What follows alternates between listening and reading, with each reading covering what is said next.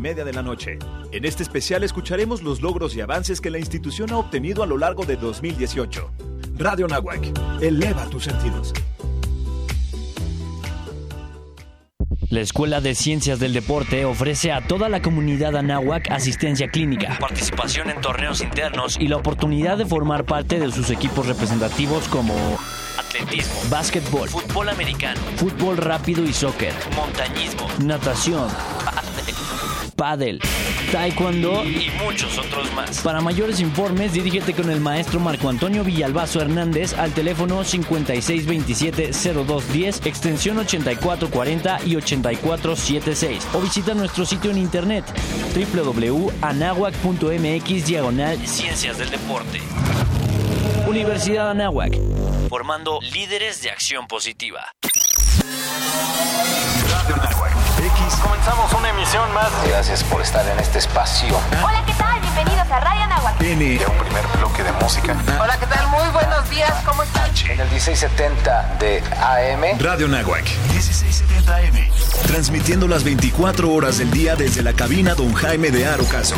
X-E-A-N-A-H. 1670 AM, una estación hecha y producida por la comunidad Anáhuac. Radio Nahuac. Eleva tus sentidos. Eleva tus sentidos. Eleva tus sentidos. Eleva tus sentidos. Hola, soy Alberto Ratia. Carlos Cañas, Ricardo Rangel. Rafael Molina, Marisol Huerta, Daniel Arandía, Oscar Gómez. Los Halcones de la Banca. Y estás escuchando Halcones Financieros. Atrapa el conocimiento bancario aquí, en Radio Anáhuac, 1670 AM. Amplía tus sentidos.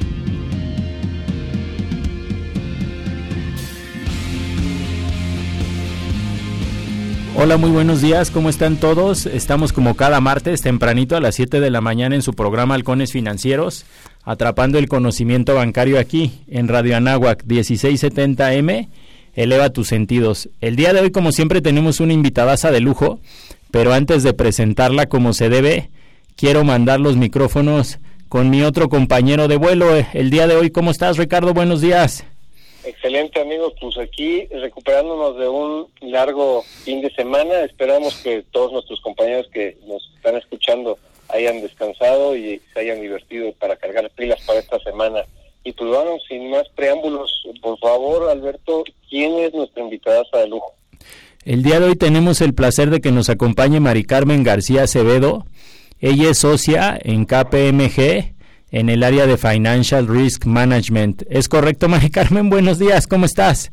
Así es. ¿Qué tal, Alberto? Buenos días. Muchísimas gracias por la invitación. Así es, como bien mencionas, eh, eh, llevo eh, 18 años en KPMG y soy socia a cargo de, del área de Financial Risk Management. Oye, la verdad es que tengo que presumir o a lo mejor hacer un poquito de mea culpa porque nosotros en este programa buscamos invitar a los directivos, a la gente que le da forma al sector bancario y financiero en nuestro país, y tengo que reconocer que es la primera vez que nos visita alguien de una de las que conocemos como Big Force, estas grandes firmas de auditoría, de consultoría a nivel mundial, y bueno, qué mejor que seas tú, Mari Carmen, la que nos acompaña. Muchísimas gracias por la invitación, Alberto, nuevamente. Oye, a lo mejor para algunos de nuestros radioescuchas, aunque resulta difícil de creer, tal vez alguno pudiera no ubicar también a KPMG. ¿Quién es KPMG? Y a lo mejor un poquito de, de, de su historia. Claro que sí. Bueno, KPMG es una red global de firmas de servicios profesionales multidisciplinarios bueno, que ofrece servicios tanto de auditoría como de asesoramiento legal y fiscal y también de asesoramiento financiero y de negocios. Estamos ubicados en más de 156 países y es una de las, como bien mencionabas anteriormente, es una de las cuatro firmas más importantes del mundo de servicios profesionales. En México contamos con más de 190 socios y 3.000 profesionales en 18 oficinas ubicadas estratégicamente en la República Mexicana, en, principalmente en las ciudades más importantes eh, con la finalidad de poder proporcionar a nuestros clientes los servicios profesionales. Sí. Como puedes ver, eh, KPMG lleva muchísimos años en el mercado y la verdad es que somos una firma bastante reconocida en, en el sector financiero principalmente. Sí, se dice fácil, pero todos estos números que nos mencionas son son impresionantes. Ahora, es un, es un gran trabajo en equipo, ¿no, Mari Carmen? Y la coordinación supongo que debe ser muy, muy este, quirúrgica, como dicen, ¿no? Así es. Eh, como bien mencionas, tenemos tanto las partes profesionales como toda la parte de back office que también es súper importante, ¿no? Para poder para poder dar los resultados y, y estar ahí en el mercado. Oye, Mari Carmen, y platícanos un poquito, ya puntualizando en el, en el área donde estás, suena muy este muy interesante, sobre todo ahorita que, que estamos hablando de riesgos, riesgos en el mercado, riesgos este en las empresas. Platícanos un poquito a qué se dedica tu área. Bueno, nosotros nos dedicamos, llevamos ya eh, más de 20 años dedicándonos a dar eh, soporte a todo lo que es el sector financiero y principalmente en temas relativos a cumplimiento regulatorio. Como bien sabes, el sector financiero está totalmente regulado y eh, el peso regulatorio con el cual tiene que cumplir, la verdad es que es bastante fuerte entonces, eh, tú, puedes ver incluso en las regulaciones, en la, en la famosa Q, para el sector, para la banca, eh, el 70% habla acerca del tema de gestión de riesgos. Nosotros nos hemos dedicado a dar asesoría a nuestros clientes respecto a estos temas, temas relacionados con cumplimiento de requerimientos regulatorios relativos a gestión de riesgos, como puede ser este riesgo operacional, riesgo de mercado, de crédito, lavado de dinero, ciberseguridad, continuidad de negocio, este temas contables, fiscales, entre otros, ¿no? Pero esta principalmente es nuestra función. Te digo, llevamos más de 20 años dando soporte al sector financiero y, y la verdad es que tratamos, somos partners de, de todo lo que es el sector financiero. Eh, para mí este programa es muy interesante porque hemos invitado a bancos, instituciones de banca múltiple para que nos opinen o que hablen acerca de las del nuevo segmento que podemos denominar fintech, temas de innovación digital. También hemos invitado a varias startups que están definidas como fintech, pero el saber el punto de vista de una firma de consultoría o de asesoría es como que un tercero independiente que pudiera tener una visión eh, muy fresca sobre el tema. Y yo por ahí encontré que ustedes acaban de publicar un documento precisamente acerca del sector fintech en México, ¿es correcto? Así es, Alberto. Mira, para nosotros es muy importante, obviamente, estar a la vanguardia en cuanto a, hacia dónde va el sector financiero, ¿no?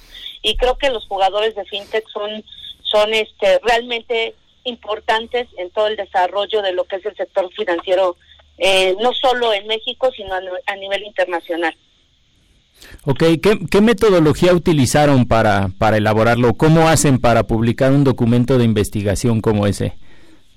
Bueno, para nosotros es muy importante identificar distintas fuentes de información eh, y eh, ver, obviamente, tenemos que estar muy seguros acerca de la veracidad de dichas fuentes de información. Por lo tanto, utilizamos estas fuentes pero también utiliza KPMG eh, a nivel global y a nivel local obviamente lleva a cabo distintos tipos de distintos tipos de estudios donde nos dedicamos a generar este, ciertas estadísticas, a generar ciertas encuestas que nos permiten a través de ellas llegar a conclusiones. Estas son algunas de las metodologías que hemos ocupado para llevar a cabo este documento que considero refleja bastante bien qué es lo que está ocurriendo respecto a FinTech, ¿no? Oye, Mari Carmen, ¿y cómo están visualizando ustedes en KPMG? O sea, vaya, en términos muy, muy sencillos, ¿va para adelante o no va para adelante el sector FinTech? No, yo creo que el sector FinTech va hacia adelante, sin lugar a duda, es un sector que, que, que tiene mucho que hacer. Yo creo que la base poblacional de México es este eh, permite que las fintech se desarrollen el tema de inclusión financiera creo que es importante y creo que las fintech van a jugar un rol bastante importante en estos temas, ¿no? Oye, Mari Carmen, y sobre todo muy puntual en el tema de riesgos, ¿qué es lo que ustedes visualizan? ¿Cómo, cómo, se están comportando las, las fintech en términos de riesgos? ¿Están, están este, siendo un poquito más eh, complementarias de acuerdo a un banco o, o cómo lo visualiza KPMG? Mira, yo creo que es súper importante. Yo eh, he estado viendo a diversas fintech en el medio y yo la verdad considero que tienen unos modelos súper novedosos. La verdad me quedo impactado. están, son unos modelos bastante novedosos que, que, permiten eh, generar o, o, permiten brindar servicios financieros eh, a personas que no tienen acceso a dichos servicios financieros, ¿no? Pero creo que sí es importante el tema de gestión de riesgos. El poder gestionar tus riesgos, el poder identificar los distintos riesgos que están inmersos dentro de todo lo que es una operación fintech, le da certeza no solo al negocio, sino a, sus clientes, ¿no? El que una fintech realmente esté considerando planes de contingencia, creo que es sumamente beneficioso para todos. Eh, justamente hoy en la mañana estaba leyendo una noticia bastante interesante acerca eh, principalmente de, de, ¿cómo se llama? Principalmente acerca de eh, que decía que muere el fundador de una criptobolsa y los clientes no pueden acceder a cientos millones de dólares. Okay. entonces, a mí sí me sorprende un poquito decir, yo digo, la verdad es que el tema de gestionar eh, el riesgo, el tema de tener planes de contingencia que te permite hacer frente a esos riesgos cuando se materializan, creo que no tiene valor, ¿eh? eh creo que es sumamente importante. Y es por eso que considero que el que eh, hoy las fintech tengan una regulación que considere la gestión de riesgos es de suma importancia y creo que creo que es un, punto a favor de, de estas, ¿eh? Oye, Mari Carmen, y, respecto a esto, perdón, adelante, adelante. No, no, adelante, Richard, por favor. Ah, bueno, este, nos digo, obviamente KPMG está, eh, tiene presencia mundial. ¿De qué forma, eh, y, sobre todo en el aspecto legal, de qué forma visualizan todo este tema de fintech en México respecto al tema de regulación? Ahorita, si quieres, hablamos un poquito de todos los riesgos, que creo que es muy interesante, pero si lo pudiéramos sintetizar en el aspecto legal, ¿cómo visualiza KPMG el, el hecho que en México se, tenga una ley fintech? Bueno, eh, creo que es importante el, establecer marcos base para que operen los negocios. Y creo que es importante que el sector fintech haya definido o, que el, el, regulador realmente esté eh, preocupado por establecer ese marco base eh, con la finalidad de poder, como ya te había mencionado anteriormente, de dar certeza a la fintech, porque en sí es un marco base para que éstas operen en, un marco totalmente ya definido y regulado. Y no solo eso, sino que este marco pueda servir y pueda dar seguridad a cada uno de los clientes. O sea, el, eh, eh, nuestros reguladores están totalmente preocupados por controlar todo los, el tema de riesgos sistémicos, ¿no? Entonces, el proteger a nuestra, el proteger a los clientes creo que es un tema importante y es por eso que tenía que generarse un marco que dé certeza no solo a las fintech, sino a todos los clientes que operan a través de esto. Sí, la es que es bien importante y creo que es un orgullo para todos el tener una ley en nuestro país que regula este segmento. Muchos otros países no cuentan con ella y entonces ni los inversionistas, accionistas, ni los emprendedores, ni los clientes, ni las autoridades eh, entienden muy bien hasta dónde llega los derechos y obligaciones de estas nuevas empresas o de estos nuevos modelos de negocio, ¿no? Así es. Sí, y, y, y recuerden ¿no? que somos el primer país en Latinoamérica que ha definido una ley para regular a, este a este sector, ¿no? Y, y, eso también denota el interés que tienen nuestras autoridades para realmente eh, que éstas puedan eh, trabajar en un ambiente seguro y que puedan brindar servicios a nuestros, ¿cómo se llama? A, a, los clientes, ¿no? A los clientes de una forma mucho más segura. Sí, claro. Oye, Mari Carmen, nos comentabas de todo este, eh, vaya, bagaje ahora sí de, de portafolio de riesgos, de todos los riesgos que ustedes analizan. ¿Cuál ustedes creen que o, consideran que para este sector es el más importante? Yo creo que incluso tú ves la regulación, yo creo que hay hay distintos este, riesgos, pero yo creo que de los más importantes es el tema de eh, riesgo operacional y todo el tema de lavado de dinero creo que son los temas más importantes eh, y de hecho si tú te vas a la regulación, creo que son uno de los que más peso, son de los que más peso tienen, ¿no? Por eso es importante y el gran reto para las fintechs es identificar modelos específicos para el negocio que realmente permitan identificar esos riesgos y establecer eh, medidas de mitigación con la finalidad de poder controlarlos. Sí. ¿Por, ¿Por, qué se convierte tan importante el tema del lavado de dinero, man? Porque muchas de estas eh, de estas fintech están recibiendo, eh, ¿cómo se llama? Recursos, eh, recursos, este, recursos líquidos, recursos de dinero. Entonces es importante ver cuáles son las fuentes, de dónde provienen y para y por eso es tan importante para el regulador establecer todas las bases eh, con la finalidad de poder identificar las fuentes eh, de donde proceden estos recursos, ¿no? Sobre todo por, porque hay tantos participantes dentro de, de estas fintechs. Son múltiples clientes los que participan en este en estos negocios. Ok.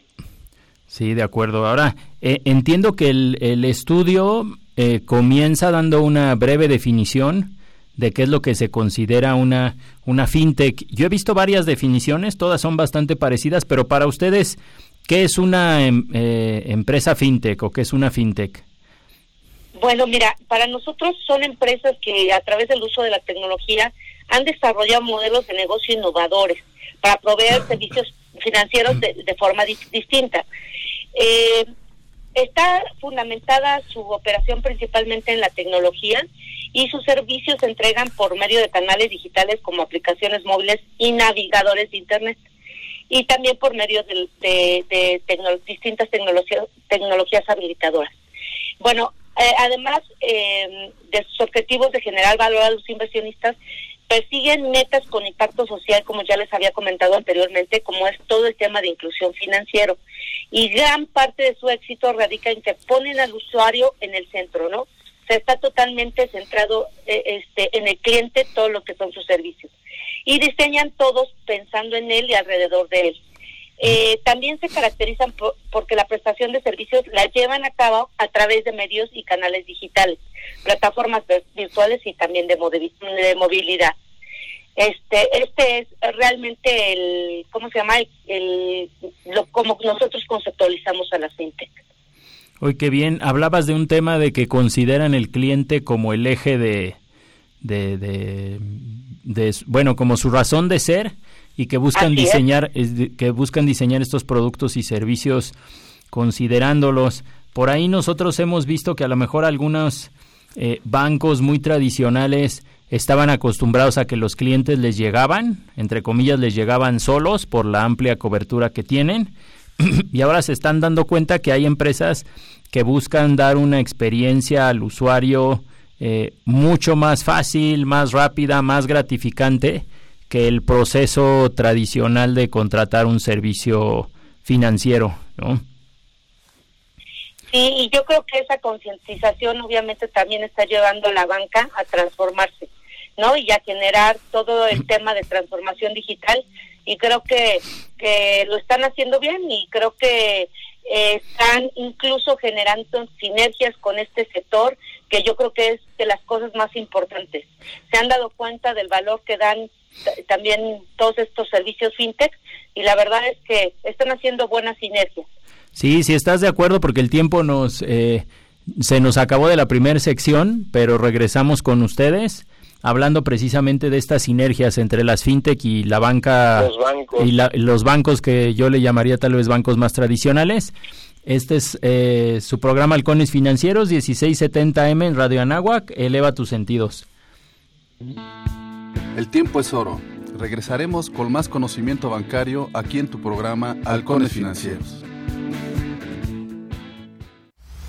¿Sabías que hay más accidentes de coche en los días de lluvia?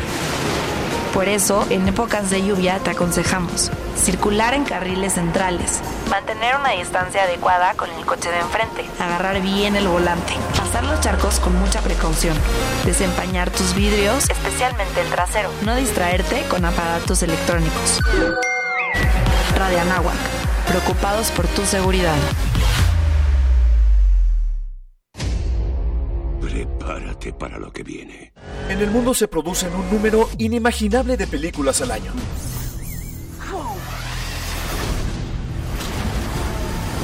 Pero ¿cuál de estas vale la pena disfrutar? ¿Qué tal, tíos? Si eres amante del cine y quieres conocer un poco más de las cintas cinematográficas que nos envuelven todos los meses, Mantén los pies en el suelo. No te pierdas Palomitas al Aire, un programa especializado en cine donde además de analizar las películas, se dan recomendaciones de aquellas que sobresalen de las demás.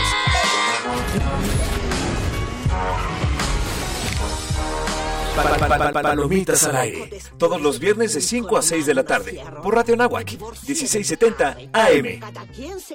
Amplía tus sentidos. Obviamente. Él eligió primero. Tengo un hermano. ¡Gemelo! Los siguientes contenidos no son responsabilidad de la Universidad de Anáhuac ni de esta estación. Hola, mi nombre es Renata y después de mucho tiempo, hoy regresé al lugar donde nací. Aquí aprendí a andar en bicicleta. Aquí pasaba las tardes después de la escuela. ¡Ay, Bruno! Ay, mi secundaria, el mercado, mi colonia. Estoy muy feliz de regresar. Y porque mi país me importa, ya actualicé mi domicilio y mi credencial para votar. Tú también notifica al INE cualquier cambio en tus datos y participa en las decisiones de tu localidad. INE. El robo de combustible no solo es un delito, es una actividad peligrosa. No te pongas en riesgo. Evita acercarte a las fugas y a las tomas clandestinas. Reporta a los huachicoleros al teléfono 01800 228 9660. Tu denuncia es anónima. No compres ni vendas combustible ilegal. El gobierno ofrece oportunidades de trabajo, becas y estudio para ti y tu familia. Nada es más valioso que tu seguridad y tu vida. Pemex. Gobierno de México. Dinos qué quieres escuchar. En Twitter, arroba halconesfin y en Facebook, Halcones Financieros. Hola, ¿cómo están todos? Ya estamos de regreso en su programa Halcones Financieros y bueno, siempre que tenemos invitados tan importantes como Mari Carmen, inclusive en el corte aprovechamos para hacerles algunas preguntas. Nos quedamos picadazos, pero estábamos hablando y creo que en el corte retomábamos ese, ese tema, Mari Carmen.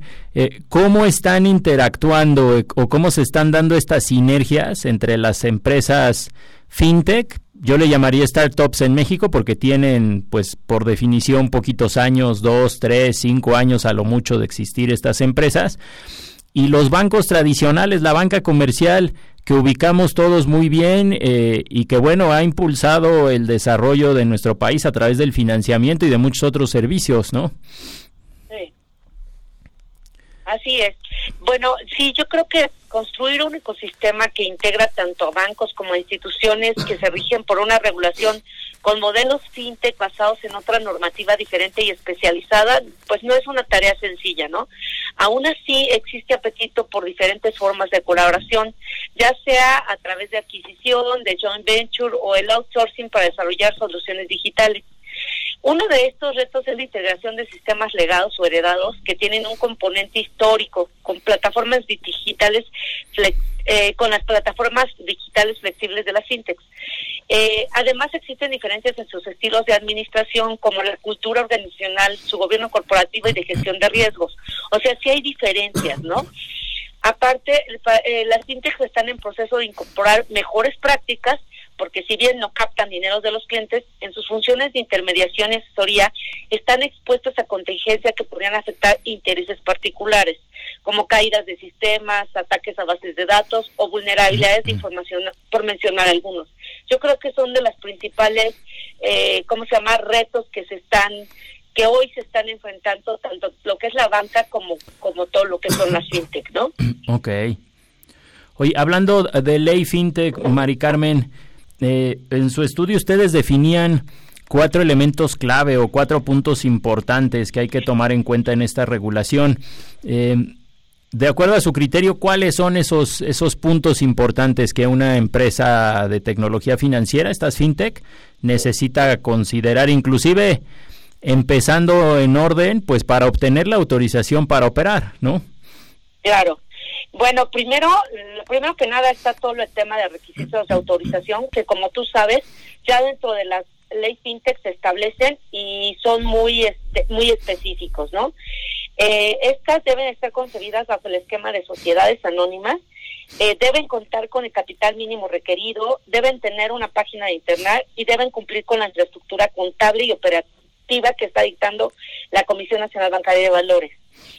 Eh, otro tema es todo el tema del lavado de dinero, como ya habíamos mencionado, es uno de los puntos que también son importantes para la ley FinTech y que se están tratando a través de la ley FinTech, donde eh, se pide establecer medidas y procedimientos para prevenir el financiamiento de terrorismo y el manejo de recursos de procedencia ilícita.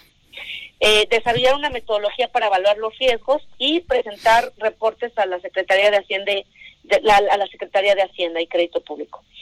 Eh, y está, por otro lado, todo lo que es gobierno corporativo. Ellas deben de contar con un gobierno corporativo eh, y deben de contar con un consejo de administración integrado por al menos el 20% de consejeros independientes, así como certificar deudos y estados de cuenta de sus clientes por medio de un contador público. Y finalmente todo lo que son las obligaciones de monitoreo donde uno de los principales temas que está tratando es el eh, comprobar la procedencia de los recursos de los clientes, cotejar la identidad de sus clientes, así como mantener actualizadas las políticas que exige la ley FinTech. Como puedes ver, la verdad es que sí hay distintos requerimientos eh, con los que van a tener que cumplir la, la, la FinTech, pero como ya te había mencionado anteriormente, sí considero que es un marco que te permite, eh, que le permite a la FinTech trabajar en un, en un marco mucho más seguro y también genera una confianza importante para, para que sus clientes operen a través de ellas, ¿no? Ok, en, en tu opinión, eh, ¿es tan completa la regulación para una fintech que para una institución de banca múltiple o si es si hay una diferencia importante en cuanto a, yo le llamaría en cuanto a compliance o en cuanto a carga administrativa, o, o, si los ves bastante parecidos, nada más como que le cambiaron el nombre y ya el que se dedique a prestar a través del crowdfunding o el que quiera hacer un monedero de pagos va a tener que tener tanta regulación como en un banco, en una banca tradicional. No, yo creo que sí hay una gran diferencia. O sea, realmente, sin lugar a duda, el sector financiero eh, la, la, banca tiene un, un peso regulatorio importante y yo creo que está adaptado para, para lo que realmente hace la banca, ¿no? Creo que las fintech, a pesar de que sí tienen un marco regulatorio, que es importante que lo tengan por todos los temas que se tratan y por todos los riesgos a los cuales se encuentran expuestas, no llevan no llegan al grado que tienen actualmente lo que es la banca, ¿no?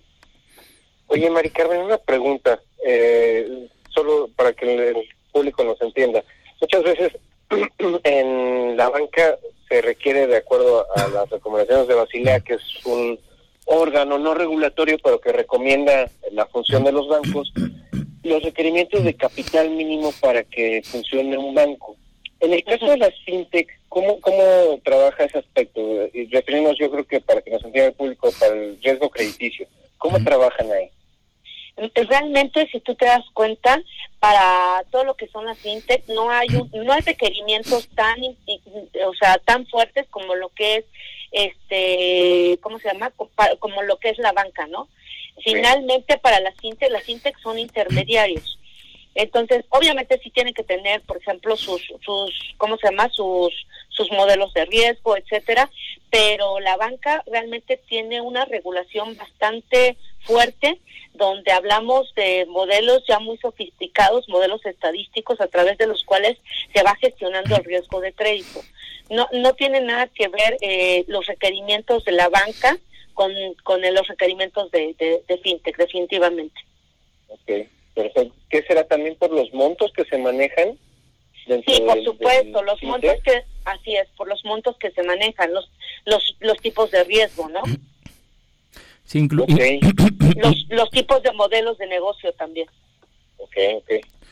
Adelante, Sí, ahorita que hablabas, Mari Carmen, sobre modelos de negocio, pues todo el mundo hablamos de fintech, ¿no? De manera muy coloquial. Pero fintech, ¿en, ¿en qué tipo de modelos o en cuántos modelos de negocio? No sé si en 5, 8, 10 modelos de negocio que ustedes hayan identificado, pudiéramos clasificarlas como para entenderlas con un poquito más a detalle. Claro. Eh, bueno, sí, mira, los productos y servicios de FinTech cubren un gran aspecto de operaciones, pues se han expandido para integrar cualquier innovación tecnológica y automatización del sector financiero. Incluidos todo lo que son avances en educación y asesoría en inversiones, eh, gestión de patrimonio, transferencias, remesas, entre otros. Eh, pueden involucrarse en el desarrollo y uso de criptodivisas, así como también de tokens, aunque no como un modelo de negocio en sí mismo, sino como un habilitador de otros. Eh, por su misma naturaleza, los modelos de negocio están en constante cambio. Eh, según responden los mercados o avanza la tecnología, pero siempre dentro del marco regulatorio. Y pueden evolucionar más allá de los servicios financieros y desarrollar soluciones, medios de pago o aplicaciones para otras industrias, como por ejemplo el retail, tiendas de conveniencia, cobranza, gestión y minería de datos, entre otros. Eh, para favorecer eh, la creación de nuevos productos y servicios, eh, la ley FinTech define mecanismos para proponer modelos novedosos y probar su integridad antes de ponerlos a disposición del público en general. Al momento y de acuerdo con su grado de madurez, existen distintos modelos, entre los que se encuentran primero tema de pagos digitales, préstamos alternativos, que yo, incluso si tú ves el desarrollo de fintech, por ejemplo, en México, incluso a nivel global, dentro de los principales, o sea, los principales modelos que se han desarrollado todo el tema de, pagos digitales, préstamos alternativos. Eh, está también la financiación alternativa, la gestión de finanzas personales, la gestión de finanzas empresariales, la gestión patrimonial que ya te había mencionado anteriormente, eh, los activos financieros y de mercado de valores, todo lo que son transferencias y remesas, bancos digitales e Insurtech. Eh, creo que hay distintos modelos y como yo ya te había dicho, yo me quedo de repente muy sorprendida por todos esos modelos novedosos que actualmente se están generando y totalmente enfocados en todo lo que son servicios financieros, ¿no? Oye, qué interesante. Ahora, ¿todos estos modelos de negocio eh, están regulados por la ley FinTech o podríamos abreviar o aventurarnos a abreviar que solamente los que manejen dinero de terceros son los que tienen que eh, cubrir con esta regulación como para que los nuestros radioescuchas si nos si nos están sintonizando y tienen por ahí pensado emprender o tienen a lo mejor ya una empresa que se dedica a esto, por ahí no se nos vayan a asustar de más o de menos.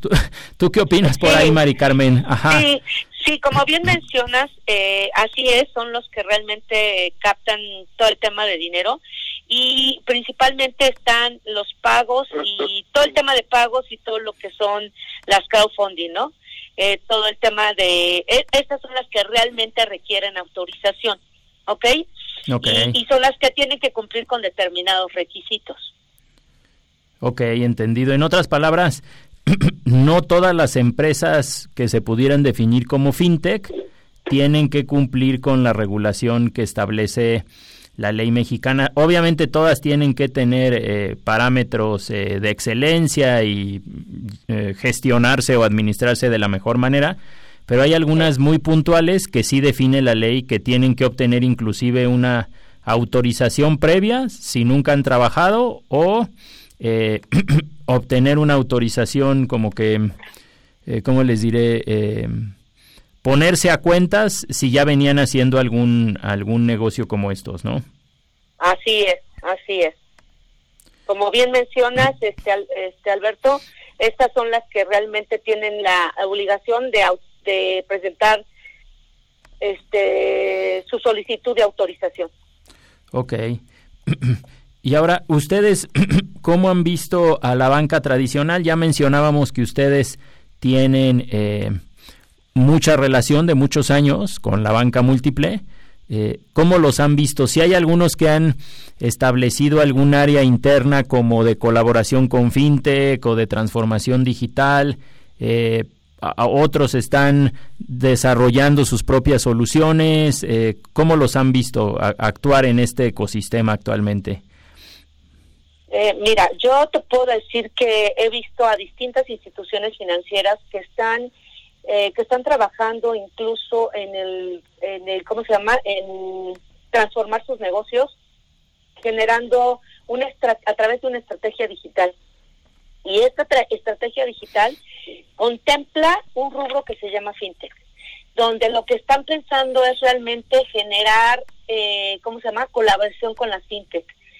Eh, y yo creo que eso es importante. Y creo que para poder, eh, yo creo que uno de los retos principales para trabajar con, con para que la fintech trabaje con los bancos, pues está todo el tema regulatorio. Creo que que ella, que las fintechs sí deben de trabajar muchísimo en, en alinearse con todos estos requerimientos regulatorios, temas de gestión de riesgos, ciberseguridad, etcétera, que les permite realmente trabajar eh, y colaborar eh, también con, con todo lo que es la banca.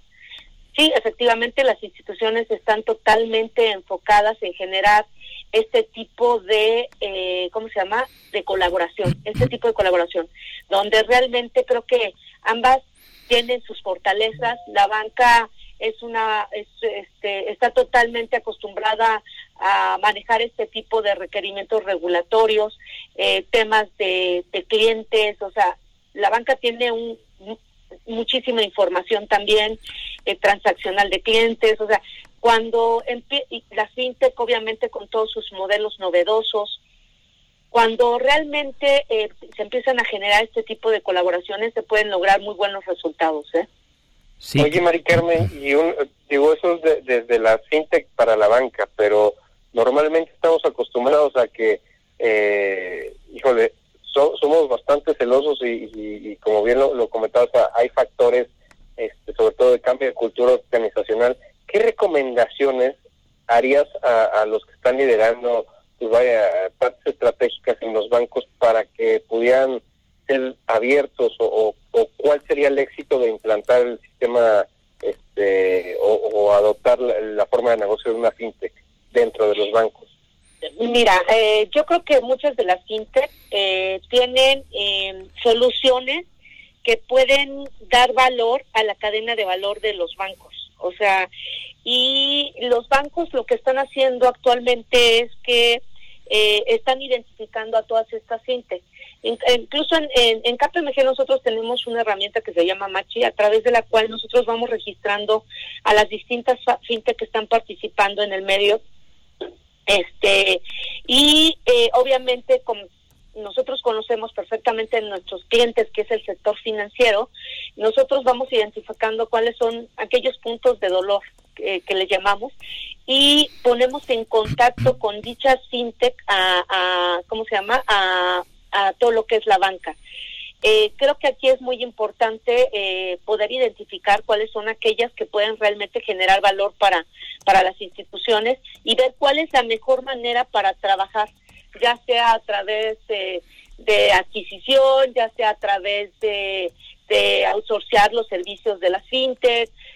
hay distintos esquemas, pero creo que lo más importante es identificar de qué manera pueden colaborar y que sea un ganar-ganar tanto para la banca como también para la fintech, ¿no? Eh, como ya te digo, el principal reto también para es realmente establecer que las fintech realmente estén trabajando en marco seguro eh, y, esto lo van a conseguir a través obviamente de la adopción de modelos de gestión de riesgo que yo creo que cualquier institución debe de tener, ¿no? Perfecto, perfecto. Sí, de acuerdo. Ahora, a lo mejor pregunta un poco complicada y como dirían los políticos, te puedes reservar el derecho de, de no opinar al respecto. Yo he escuchado muchas, muchas eh, versiones, ¿no? A lo mejor hasta algunas usaré la palabra apocalíptica, ¿no? De, que las instituciones financieras tradicionales van a, van a desaparecer y están como que condenadas a la extinción. Pero yo creo que por ahí se nos pasa de que son empresas que tienen eh, millones de clientes, que tienen músculo financiero importante, eh, que tienen mucha experiencia en estos temas regulatorios. Yo más bien vería una transformación en el mediano o largo plazo, más que como que una sustitución de unas por otras. Pero otra vez vamos a tener que mandar a, corte, Mari Carmen. No sé cómo andes de tiempo, que te podamos tomar unos 5 o 10 minutos más regresando del corte. Adelante, adelante Alberto, sin problema. Bueno, pues si quieres, compártenos, sí, tus redes sociales, Ricardo, en lo personal y del programa. ¿Tienes alguna red social este, de KPMG? Bueno, eh, pueden accesar a www.kpmg.com.mx, donde ahí pueden encontrar información importante relacionada con KPMG. Perfecto, regresamos después de este corte 1670M, Radio Nuevo que eleva tus sentidos.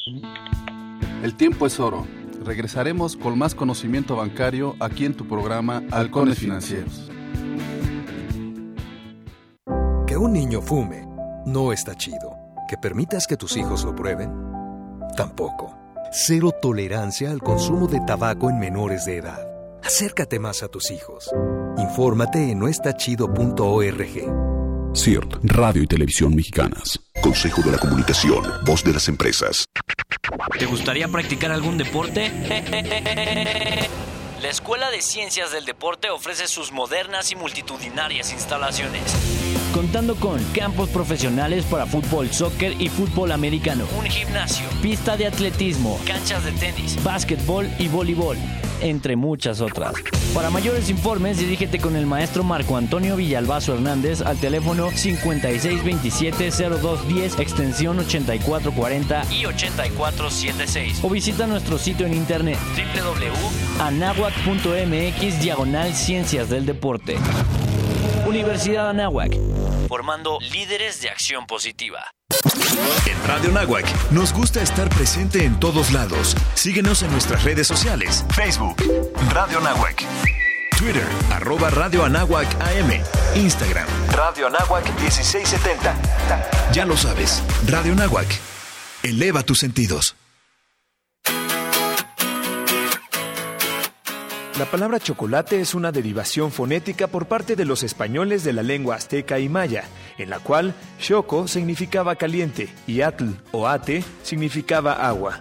El chocolate es el alimento que se obtiene mezclando azúcar con dos productos derivados de la manipulación de las semillas del cacao, una materia sólida y una materia grasa.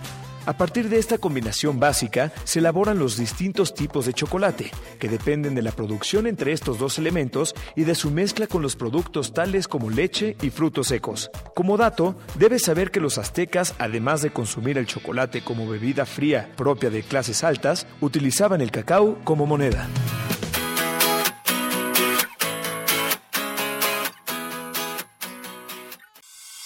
Todos los viernes de 9 a 10 de la noche tocamos música de todos los tiempos basándonos en las canciones que están hechas con sintetizadores. Música y electropop. Por Radio Nahuac, 1670 AM. Amplía tus sentidos. La Universidad Anáhuac México te invita al informe a la comunidad universitaria, en el que el rector doctor Cipriano Sánchez García, Legionario de Cristo, compartirá los logros y avances que la institución ha obtenido a lo largo del 2018. Te esperamos el 6 de febrero del 2019 a las 7.30 horas en la sala de exposiciones Campus Norte. Universidad Anáhuac, formando líderes de acción positiva. Dinos qué quieres escuchar. En Twitter, arroba halconesfin y en Facebook, Halcones Financieros. Pues ya estamos de regreso del corte. De nuevo estamos platicando. Tenemos el gusto de tener con nosotros a Mari Carmen García Acevedo, socia en KPMG en el área de Financial Risk Management. Mari Carmen, una vez más estamos o continuamos con la entrevista eh, en el corte porque son temas muy interesantes. Nos quedamos en la pregunta importante. ¿Tú cómo ves el sector dentro de 5 o 10 años? En otras palabras, ¿crees que las instituciones de banca múltiple tradicionales que conocemos terminarán desapareciendo y se sustituirán al 100% por fintechs o es un tema más como de colaboración entre unas y otras? Eh, yo creo que son temas de, sin lugar a duda, Alberto, creo que son temas de colaboración y creo que eh, incluso la banca está totalmente consciente de la transformación que tienen que llevar a cabo. Yo creo que de hecho el sector financiero es uno de los más avanzados respecto al tema de transformación digital. Y obviamente al considerar a la fintech, o sea, creo que están hablando de temas de colaboración. Yo sin lugar a duda no le veo amenaza al tema al tema de la banca. Yo al contrario creo que como cualquier negocio, creo que debe de haber una transformación por justamente por el aceleramiento tecnológico eh, que estamos sufriendo, ¿no? Sí, completamente de acuerdo. Ahora en el corte nos, nos comentabas el tener eh, una ley fintech en Latinoamérica o ser el primer país en Latinoamérica en tener una ley fintech, entiendo que eso provoca que actores internacionales, ya sea banca múltiple o fintechs internacionales, estén pensando llegar a México, ¿es correcto? Mira, yo te voy a decir una cosa, creo que simple y sencillamente creo que los países emergentes son los más, los países que mayor potencial tienen eh, respecto a todo el que es eh, la ley, lo que son las fintech. ¿eh? Creo que el tema de inclusión financiera en dichos países es sumamente importante y como ya te había mencionado el rol de las fintech en este tema, creo que va a ser fundamental. Por supuesto que, que, que se espera, como ya te había dicho, creo que el tema de tecnología lo que ha con lo que ha acabado es con el tema de las fronteras, ¿no? Ok. Ahora, ustedes como empresa de consultoría o de asesoría, como yo le llamo unos excelentes compañeros de viaje, ¿qué servicios pueden ofrecer para este segmento fintech? ¿Por dónde creen que le pueden dar valor agregado a estas eh, empresas y estos nuevos modelos de negocio? Mira, así como así como la banca, nosotros eh, hemos sido sus partners eh, en todo el acompañamiento respecto a cumplimiento de regulación y eh, la experiencia que tenemos es muy fuerte, este, realmente eh, la hemos fortalecido a través de los años y yo creo que eso es lo que nosotros podemos dar de, valor a la fintech, siempre buscando esquemas que permitan eh, a través de los cuales nosotros podamos este, aportar a dichas fintech. Pero definitivamente, y sin lugar a duda, la experiencia respecto al tema de requerimientos regulatorios es lo que realmente nosotros podemos eh, otorgarles a las fintech. Oye, pues eso es extraordinario porque muchas veces la fintech tal vez no tienen ni el equipo ni la experiencia en estos temas de compliance y el tener unos compañeros de viaje con ustedes suena extraordinario. El tiempo se nos acaba, eh, Mari Carmen. Eh, ¿Alguna idea, algún comentario, algo que crees que haya quedado pendiente? Eh, pues no, no, Alberto. Yo creo que yo creo que lo más importante, yo creo que el, el mensaje que podríamos dar es eh, a la gente que es los, los modelos son impresionantes, estos modelos son realmente novedosos, eh, pero creo que tienen que venir acompañados sin lugar a duda de todo lo que es eh, un fortalecido back office, ¿no? Donde, eh, claro, el modelo es importante, pero también la forma en que se gestiona el negocio creo que es también de suma importancia y es clave para el crecimiento de dichas de dicho sector. Sí, completamente de acuerdo. en un teléfono, tu correo electrónico, ¿en dónde te podemos localizar, Mari Carmen? Mira, pueden eh, mandar correo a asesoría arroba kpmg.com.mx eh, y ahí con mucho gusto los podemos atender. Y, y mi correo electrónico es maricarmen garcía corrido con i latina arroba kpmg.com.mx. Mari Carmen, pues muchísimas gracias nuevamente por haberte tenido aquí y haber accedido a esta entrevista y esperamos verte pronto y muchísimas, muchísimas, muchísimas gracias nuevamente. Muchísimas gracias a ustedes. Esta es tu casa, Mari Carmen. Abrazo, excelente día. Igualmente, hasta luego, un abrazo. Hasta luego, Mari Carmen. Bueno, pues ahora sí llegó la hora de la carne, ¿no? Tenemos ahí a Marisol en línea. ¿Albert? Sí. aquí estamos, aquí estamos. Hola, Mari, ¿cómo estamos? ¿Eh? Qué bueno. pues, pues adelante a darle. ¿eh? Como dices, con la horita de la carne, con los minutos de la carnita. Pues nada, solo quería comentarles que bueno que estamos ya en la temporada de reportes en México. Ya, este, pues bueno, estamos ahora resultados del cuarto trimestre de la anterior. Y bueno, aunque ya empezaron a reportar los financieros, digo, ya reportaron principalmente los bancos, ya se dio a conocer sus cifras, las cuales fueron sorprendentemente positivas a, a y trajo mucho de crecimiento en diferentes sectores. También tuvimos a Banco del Vacío, Santander, también fue otro de los bancos que reportó resultados en línea con lo, con lo que se estaba esperando. lo que están ellos observando cerca del sector y más o menos podríamos es eh, sí se ha observado cierto impacto en, la parte del consumo por el tema de altas tasas de interés y relevantes son las guías que dieron para en dos bancos coincidieron en que va a haber un menor crecimiento para este año. Básicamente, bancos como como Banco Santander, lo que están haciendo es estar este con los grandes proyectos o las grandes iniciativas van a estar iniciando hasta la segunda mitad del año. Con esto quiere decir que bueno, pues la actividad económica la economía se va a dar en la segunda mitad del año, primera parte la ve bastante débil y por lo cual sus guías están eh, por debajo de lo que habían proyectado el año anterior. Otro de los temas que mencionan, que, que, a ustedes que, les encanta el tema de los fintech les, va a apasionar también, es toda esta revolución tecnológica y digitalización que están haciendo el consumidor, en donde están prácticamente concentrados en hacer que los usuarios utilicen nuevos mecanismos pues, muy importante. Entonces ellos Hoy Marisol fuertemente. Marisol perdóname la interrupción tú nos escuchas bien nosotros te escuchamos como que un poquito cortados en esta ocasión no sé por qué. Yo, yo los escucho perfectamente bien. Ahí, te, ahí te ahí, te escuchamos muy bien sí no sé por qué como ah, que escuchamos un pequeño ruidito pero creo que entendimos bien. Nos quedamos en el tema de de tecnología precisamente de transformación digital y hábitos de consumo. Exactamente, exactamente, Alberto, que, que los ahorita van a estar apostando gran, parte de sus acciones para este año, bien en especial en hacer que el consumo se digitalice, el celular de y también de las aplicaciones, incluso señalar que, pues bueno, todas las iniciativas de, las pequeñas empresas que mucho hemos hablado, pues bueno, con y se encuentran activo, pues porque no tomar opciones de crecimiento del mercado, del crecimiento de Internet, que saben que es algo que, está sucediendo y que definitivamente, aunque ahorita esto está contribuyendo un poco, saben que hacia adelante esto pues va a ser la forma que vamos el mercado.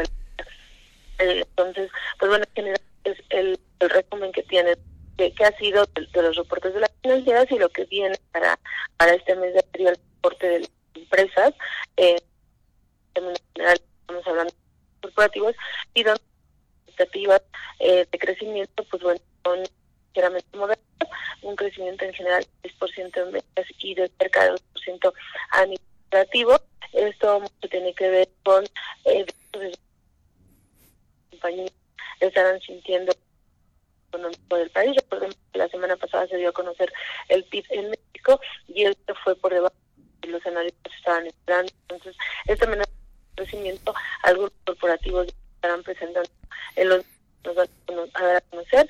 Recordemos que las empresas tienen hasta final de el 26 de febrero, para publicar sus cifras financieras de trimestre y, y al mismo tiempo, pues yo creo que lo que más esperando, más esperando el Estado, por el Estado siempre con expectativas, es la visión que tienen para este año, eh, eh, cómo están viendo y bueno, pues que no es una sorpresa, pues en general y están muy conscientes de que el crecimiento de la economía, tanto por factores internos como por factores externos, debe de ser menos del año anterior y por eso van a, ir con, con, más cautela con respecto a los polos de crecimiento que puedan estar observando. Y este es el tema que hay para mercados en, en esta semana. ¿Tengan preguntas? Bueno, pues eh, excelentes noticias y sobre todo hay que estar a las expectativas aquí de los reportes trimestrales. Yo creo que nos, vamos a estar percatando de muchas cosas que hay que estar este, monitoreando, sobre todo eh, en, estas últimas semanas, ¿no? Yo únicamente les quería comentar, la semana pasada estuvimos este, en lo que fue la inauguración del, del foro este, o más bien de, la... El nuevo auditorio...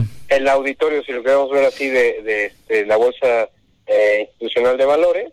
Y en ese foro, pues precisamente se dio a conocer una de los impulsos, de los cinco impulsos de la Secretaría de Hacienda y Crédito Público para el sector financiero y sobre todo bursátil. Este fue relacionado al préstamo de valores y recordemos aquí que el préstamo de valores se va a, las personas que, que, tenemos más o menos del tema de las acciones, recordemos que siempre relacionamos el precio de la acción, entre más suba la acción, pues más ganamos todos, ¿no?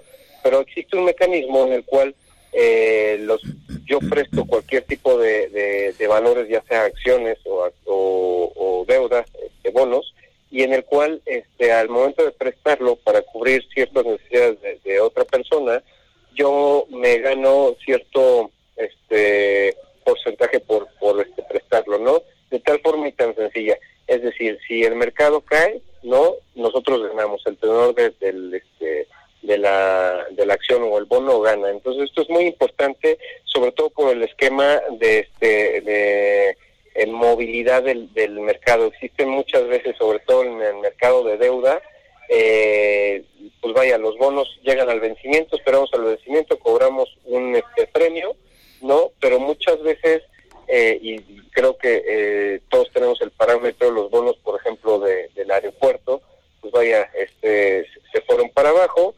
En este caso, los que estuvieran invertidos dentro de este esquema, pues vaya, son los que tienen la, este, la posibilidad de, ganar, ¿no? Cuando tienes la eh, el riesgo en contra, ¿no? Y esto es muy importante porque lo que se piensa hacer, eh, sobre todo en las próximas semanas, es de que se va a subir al, este, parte de, la iniciativa que hizo el presidente López Obrador, este, sobre todo de que se integre este esquema para la parte de, este, de Afores, ¿no? Es decir, aclaramos muy puntualmente, vamos a tener regulado este tema, se van a tener que centrar las, las instituciones eh, correspondientes, en este caso las AFORES y la Secretaría, la, este, la CONSAR, ¿no? Para definir las reglas del juego. En mi opinión, es una iniciativa muy viable, ¿no? Para, para este, términos de, de recuperación de las pérdidas y lo que vemos aquí, de todos los portafolios de las AFORES. Y entonces fue muy interesante. Este, no se pierdan, vamos a estar eh, incluyendo un artículo, eh, yo creo que en esta semana, relacionado al tema, este, para ser un poquito de más puntuales. ¿Cómo ves, Alberto? Sí, excelente. Inclusive a lo mejor pensar en invitar a nuestros amigos de la Mafore para que nos platiquen con más detalle todos estos temas. Eh, también consideramos que todavía es una iniciativa de ley, ¿es correcto? ¿O, ya está aprobado? No, yo, yo creo que le vamos a apostar para allá. Sin embargo, pues vamos a estar a las expectativas de, de lo que diga ya el Congreso, ¿no? Dentro de mi humilde opinión, pues creo que es muy muy viable y sobre todo este pues para darle esa dinamismo. Recordemos que el año pasado este en términos de colocación de deuda por parte de la Bolsa Mexicana de Valores, pues rompió récords. Entonces, si tenemos el mercado afuera, pues hay que explotarlo, ¿no? Sí, nos, nos compartían en ese evento el subsecretario de Hacienda que estuvo, eh, eh, algo que ya tristemente sabíamos, que México en cuanto a Bolsa Mexicana de Valores o a profundidad del mercado bursátil, no ocupa ni siquiera el lugar número 30 a nivel mundial, cuando somos eh, una economía que en tamaño estamos muy cerca de las 10 primeras, ¿no? Sí, es correcto, es lamentable. A veces, comentando el tema del de, acceso a los contratos de intermediación esta eh, forma legal de acceder al mercado bursátil como inversionista, a veces no la tenemos ni siquiera en el radar, ¿no? Nosotros pensamos que invertir pues este está lejano a, necesitamos montos muy grandes, ¿no? Y eso a veces con las operaciones y sobre todo ahorita con el dinamismo tecnológico creo que podría acelerar un poquito esa esa inclusión y, que bajemos al ranking, ¿no? Sí, de acuerdo. Marisol, eh, ¿alguna última idea, comentario? Porque el tiempo ya se nos acabó. Pues, pues, nada, solamente que también vamos a estar muy pendientes. Ya viene la convención bancaria y también que se nombre el señor como el presidente ahora del Banco de México, entonces, que es algo que esperemos nosotros estar presentes en donde podremos tener más noticias acerca del sistema financiero y donde podrán haber eh, nuevas sorpresas, cosas que, que ayuden y que, y que impulsen al sector, que es algo que, que sería muy benéfico, ¿no? Perfecto, pues más que de acuerdo, muchas gracias a todos, que tengan un excelente martes y nos escuchamos la próxima semana. Recuérdanos de monitorear, Marisol, tus redes sociales, por favor a mis redes sociales, Marisol Aries 1, cualquier duda, cualquier pregunta, ahí estamos y también este, decirles que estamos próximos a cumplir los años y que vamos a ver qué podemos estar organizando con Halcones Financieros. Vamos a tener varias sorpresas y síganos en las redes sociales en Halcones Fin y Halcones Financieros en Facebook y en Twitter. Por favor, nos vemos la próxima semana. Un abrazo a todos. Un abrazo. El vuelo terminó por hoy. Halcones Financieros es una producción de la Asociación de Egresados de la Maestría Internacional en Banca y Mercados Financieros. Atrapa el conocimiento bancario aquí, en Radio Anáhuac, 1670 AM. Amplía tus sentidos.